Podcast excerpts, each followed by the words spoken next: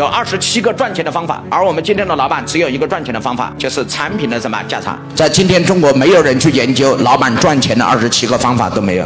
所有的人都打造团队、搞训练、搞 PK，都去搞管理，没有人去思考赚钱的路径是什么。就今天中国培训界没有，所以大家都在搞内部团队、搞管理、搞薪酬、搞绩效，这个东西有没有用？有。但是我告诉你，当公司没有业绩的时候，这些东西都没用。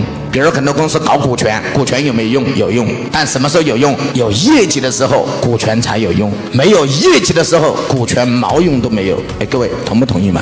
所以老板。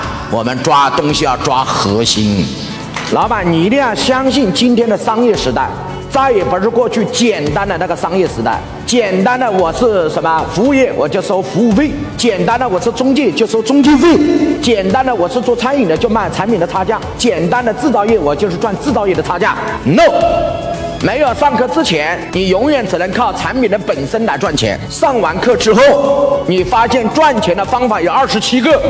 你从今天慢慢往下提。